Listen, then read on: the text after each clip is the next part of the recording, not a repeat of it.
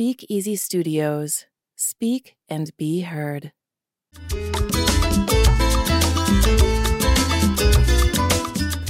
Muy buenos días, muy buenos días. Hoy estamos aquí, bueno, la casa está hoy, como dicen, la casa la tiré yo por la ventana hoy con, con Américo Ramírez, eh, un gran amigo, un gran escritor.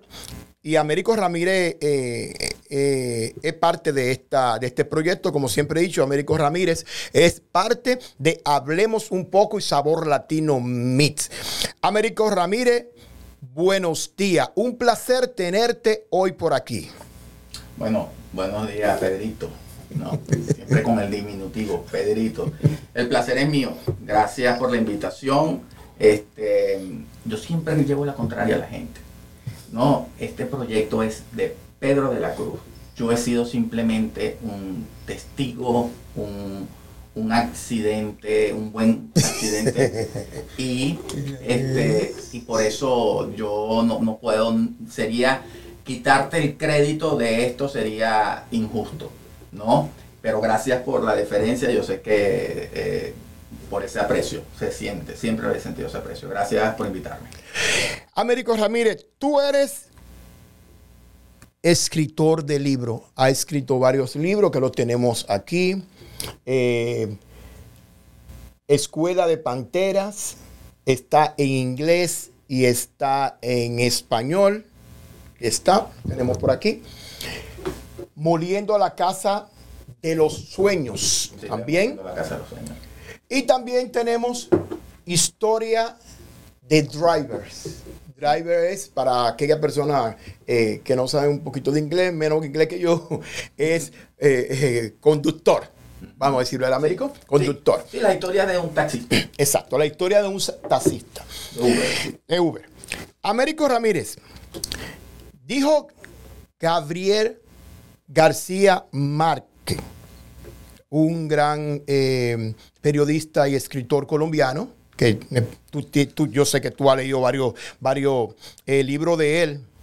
Premio Nobel de literatura. Exacto, tú sabes más que yo. Que es más fácil atrapar un conejo que a un lector. ¿Qué tú opinas de eso, Américo? Mira, eh, estoy totalmente de acuerdo con el Gabo, con el gran Ga- Gabriel García Márquez.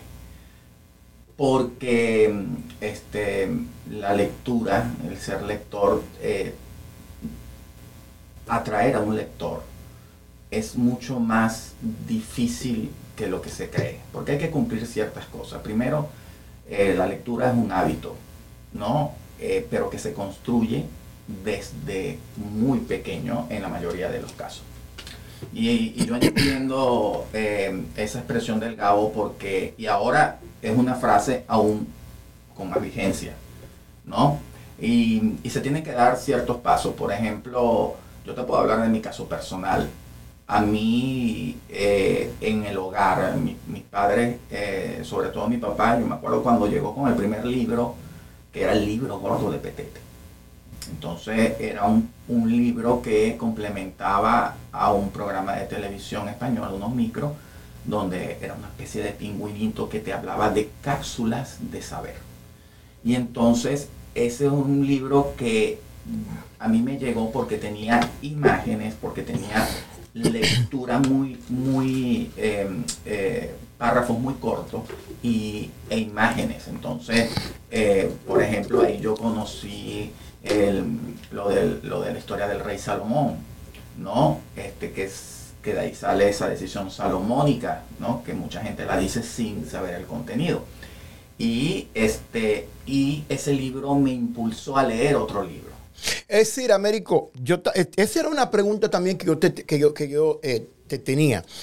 Eh, ¿De dónde viene esa pasión, ese in- in- interés por, por tu leer? ¿Viene, empieza desde ese momento que sin yo preguntarte, acaba tú de decírmelo? El primer libro que llevó eh, tu padre, dijiste, ¿no? A, a la, perdón, al hogar. Claro. Y te, interes- te interesaste en él, ¿no? Entonces, ¿de dónde viene esa pasión exactamente? Yo, yo- yo quiero ser eh, este, eh, más honesto de lo que eh, de lo que tú te mereces. Eh, yo soy un lector itinerante. Yo delante de, de muchas personas eh, soy un neófito. Este, y, y me hubiese querido leer mucho más de lo que he leído. Esto lo hago como una referencia para que el, el, el quien nos escuche este, no se lleve que estás hablando con un literato, con un lector. Por ejemplo, mi hija que tiene eh, 20 pico de años este, menos que yo, 26 años, es mucho mejor lectora que yo. Entonces, en el ranking no soy tan, tan, este, no estoy tan rankeado alto como tú dices. Pero ¿de dónde nace? Yo creo que, que de, de, lo que estamos hablando. No es, puede ser que haya algo genético, este, eh, pero también se hace, se construye el lector. ¿no? Okay. Y cuando vuelvo al, al caso, y disculpa que te ataje, este, es que eh, eso es una avalancha. Cuando, y por eso lo importante de que el primer libro que reciba un niño o el primer libro que reciba un lector, porque nunca es tarde para hacerlo, tiene que ser el adecuado, tiene que ser un tratamiento según la persona que vaya, este, eh, cómo va concadenando las próximas lecturas. Porque ahí volvemos a lo que dice Gabo, muy, muy excelente, es que como también lo, puede, lo captas, también lo pierdes en esa selección. De, por ejemplo, eh, tú no le puedes dar a leer a un niño El Quijote, ¿no? Don Quijote de la Mancha, que es, la obra en, eh, del, de nuestro idioma más emblemática, ¿no? De Cervantes. Porque simplemente es un libro de dos tomos, de, de una escritura muy interesante, pero desfasada para, para lo que un niño puede, puede hacer. Entonces, como te dije lo de mi papá, que nos inculcó una vez mi papá este, en, esa, en esa pasión que tenía, porque eh, se, fuéramos lectores, y, y, la estadística, te digo, de cuatro salió uno nada más. No, los otros tres se perdieron. Ahí te puedo mostrar un poco. Es porque él también, después de la cena, entonces se ponía a leer El Quijote en la mesa. Por supuesto que creaba, eh, después de la cena, tú lo que quieres es, eh, como decimos los venezolanos, echar un camaroncito, un do, dormite. Eh, y ese una era, pavita, eso, decimos nosotros. Eso era, un, eso era un, un, una anestesia. Y, entonces, y eso impide tener esa, generar esa reacción en cadena.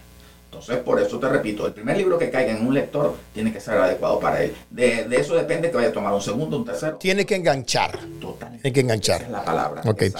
Américo, y los libros tuyos, ¿qué componente tienen? Es decir, eh, eh, eh, de, a, a, a, a, qué tú te, ¿de qué tú te inspiras o, o, o tú tienes ya tú tienes tres, el cuarto ya lo estás terminando, el cuarto libro. Eh, ¿Cuáles son los componentes que tienen? Es decir, ¿a qué tú te basas siempre? Mira, eh, yo creo que el componente número uno para, para ser un escritor o para, es, o para cualquier manifestación del arte es tener la necesidad de hacerlo. Para mí la literatura no parte sino de una necesidad de expresarme. Okay. Y, este, por ejemplo, mi primer libro, Demoliendo la Casa de los Sueños, eh, todo lo que está escrito ahí lo viví eh, en Venezuela, aunque es una ficción, ¿no? Este, y no, pero no tenía necesidad de escribirlo en Venezuela.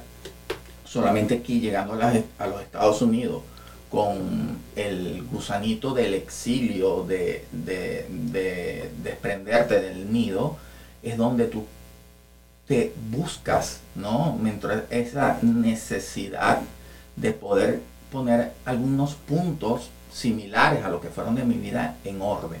Okay. Como cerrar unos ciclos para empezar una nueva vida. Okay. Y entonces es una necesidad.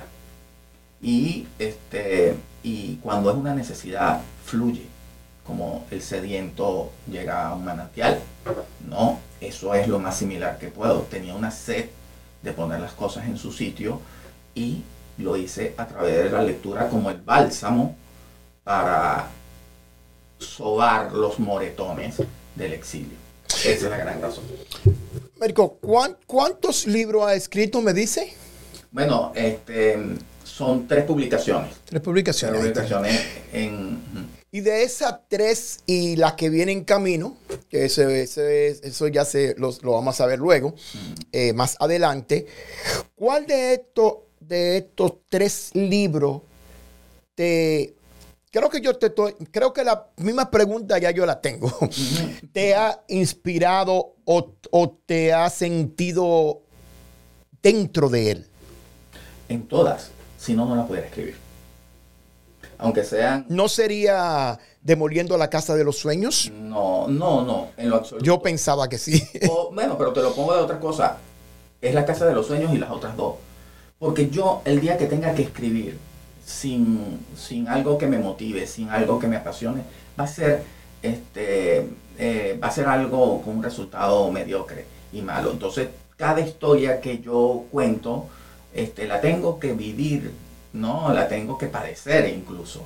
Y la tengo que disfrutar. Si no, no merece salir. Y esto no es conmigo, es con todos los escritores. Yo compadezco mucho a los escritores que tienen, están atados a una editorial, son, aunque me gustaría tener esos problemas, que se les exige escribir libros tras contrato, mira, un libro al año, dos libros al año, porque este, si no tienes la necesidad, si no lo sientes, este, el producto va a ser distante, no va a tener la empatía necesaria. Y entonces yo no, hay escritores profesionales que se desentienden, ¿no? Del, de ese vínculo personal. Yo por ahora no me considero un escritor que pueda escribir en frío, como un columnista. Este, eh, he conocido en este par de semanas eh, eh, de, la, de la, de la feria de, Miami Book Fair a, es- a escritores de, de talla, de talla pero eh, internacional en, el- en el- en nuestro hermoso idioma el español. Y yo creo que ellos sí se pueden desentender de crear ficciones que no los eh, bordea por ningún sentido, que no se identifican con el, con el narrador y con el autor. Entonces, pero para eso se necesita eh, muchas millas recorridas y yo aún no tengo esas millas recorridas y te lo voy a decir, no las quisiera recorrer. Quisiera tener el peso de escribir por obligación. Américo, y para ti, no, yo, yo no diría que cuál es el mejor escritor o cuál ha sido el mejor escritor. ¿Cuál ha sido el libro de tantos libros? Porque yo soy testigo de cuántos libros tienes tú en ese cráneo, como decimos los todos los americanos, en esa mente, en esa cabezota. Ah, ¿Cuál ha sido el libro eh, con el libro que tú te has identificado? Me encanta el análisis que hace porque es muy inteligente. Yo no califico eh, eh, los libros buenos por autores. Hay autores muy buenos que han hecho obras maestras. Y ahí eh, y tienen libros muy malos. Entonces tú no puedes juzgar. Claro, hay un momento, eh, no puedes juzgar por el autor. Entonces puede ser un autor súper simpático, este, pero y que tuvo un éxito. Podemos hablar de Gabriel García Márquez. Gabriel García Márquez, eh, con 100 años de soledad, este, él llegó al pináculo, ¿no? Eh, hay una anécdota que, mm, que Picasso, cuando leyó el libro de 100 años de soledad, le dijo, tú eres un bicéfalo, o sea que tienes dos cabezas, dos cerebros. Y hay muchos eh, eh, profesionales, críticos, que dicen que ninguna obra de García Márquez eh, se iba a igualar a esa, a esa obra maestra. Y yo creo que es cierto. Entonces, García Márquez, aunque a mí me encantó mucho Crónica de una muerte anunciada, este, El coronel no tiene quien le escriba, no fueron de tantos éxitos y ninguna iba a emular el éxito de 100 años de soledad. Entonces con eso con, con- me voy, después de darle una vuelta, como 50 vueltas para sentarme como el perro, es que este, no hay autor eh, eh, exageradamente bueno, sino que hay autores que tienen libros buenos. Para responder tu pregunta es muy difícil, pero si tendría que poner em, tres libros que me han cautivado en la vida, este, em, mm, definitivamente eh, Rómulo Gallegos con eh, La Trepadora fue mi libro eh, donde supe que quería ser escritor en algún momento de mi vida si se daba la oportunidad. Em, hay un libro de Mario Vargas Llosa que me gusta mucho que se llama Cinco Esquinas. Este, me parece que eh, es una obra maestra que tú sentías al narrador Nobel eh, vivo como nunca. ¿no? Em, me gusta mucho, eh, pero creo que si te, tú tuvieras que elegir uno, se llama El huracán lleva tu nombre Jaime Bailey. Es un libro precioso, es un libro atrevido, es un libro donde, donde reflejan el amor eh, de una pareja, que el amor puede transformarse en cualquier sentimiento e incluso de modificar las emociones de, de la otra persona. Y que las historias de amor no necesariamente tienen que este, terminar de una manera feliz. Entonces, si dijera, eh, yo, me, yo, me, yo, yo, me siento mucho más lector y mi libro preferido entre muchos es, este de El huracán lleva tu nombre, Jaime. Bien. Hay una palabra que yo estuve eh, mirando en un libro, una frase que dice, escribo lo que siento, siento lo que escribo. Sí, es un, un juego, un jueguito de palabras, ¿no? Pero sí me, me, me, me, me, encantó eso. Eh. Yo me hacer el comentario a, a, a, a, Américo en la, en la entrevista. ¿Qué tú piensas de esta palabra? No, no, este, las conozco. conozco, demasiado al, quien, al autor. Sí. Este, eh, sí, definitivamente. Eh, uno, uno tiene que escribir lo que siente pero más aún sentir esa escritura.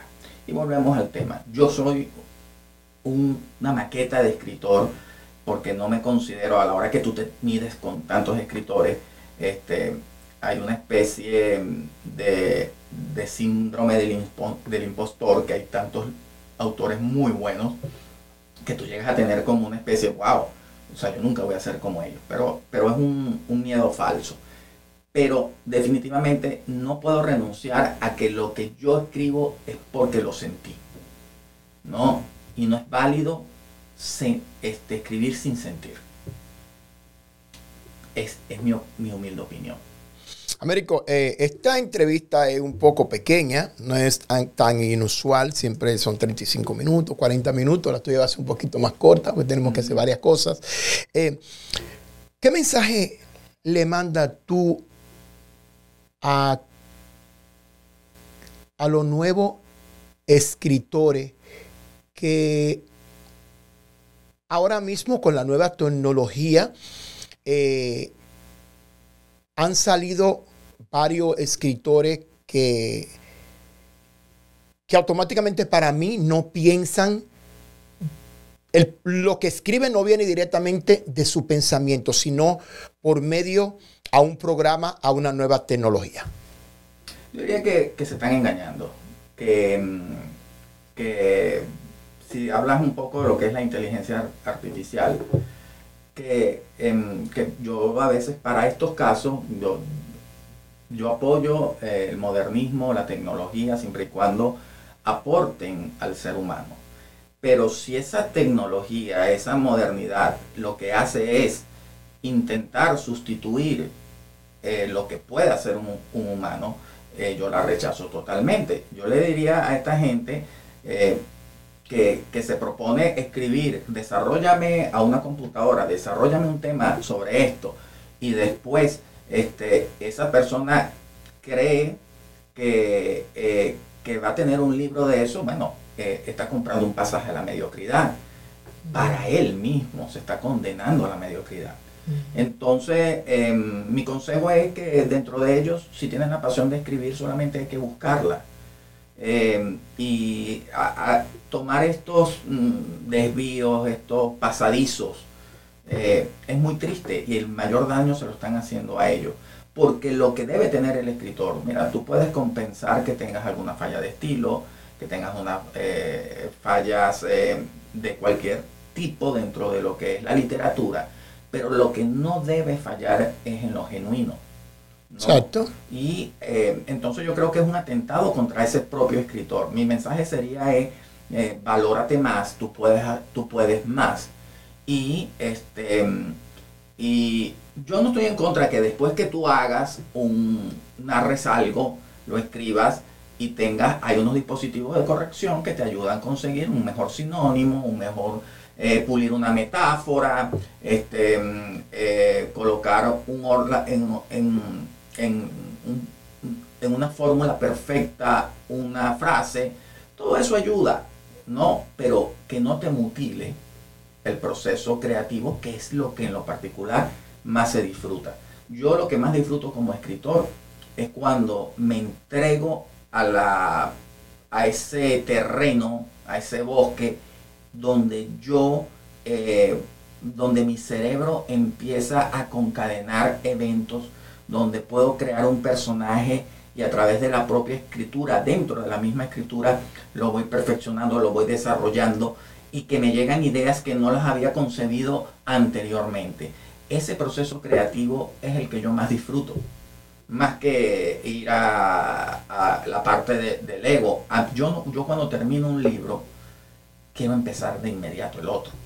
Y no me importa. yo soy testigo, yo soy testigo que Américo siempre está, siempre, siempre está ahí con un libro en la mano. es increíble. Felicidades. No, no, gracias. Pero lo que quería decir es que a mí, claro que me interesa ver el libro ya parido, ¿no? Y, este, y, y defenderlo o tratar de venderlo en una feria. Pero eso te lo puedo asegurar, no es lo que más me llena. Lo que más me llena es construir los personajes, es eh, construir las situaciones, es escribir. Lo demás son consecuencias. Y entonces, por ejemplo, mm, eh, cualquier tiempo que a mí se me quite del proceso creativo, y a veces se lo digo a mis compañeros escritores, que este, estar tres días en una feria vendiendo mi libro, que me parece algo un poco, este, em, eh, no, no, no, me, no te vendes tú mismo o como que estuvieras vendiendo algo tuyo, ¿no? este, eh, perder ese, que no es perder, es para mí perder ese tiempo pero que lo pudieras estar en la parte creativa, eh, eh, no lo cambiaría. Siento eso como tiempo perdido.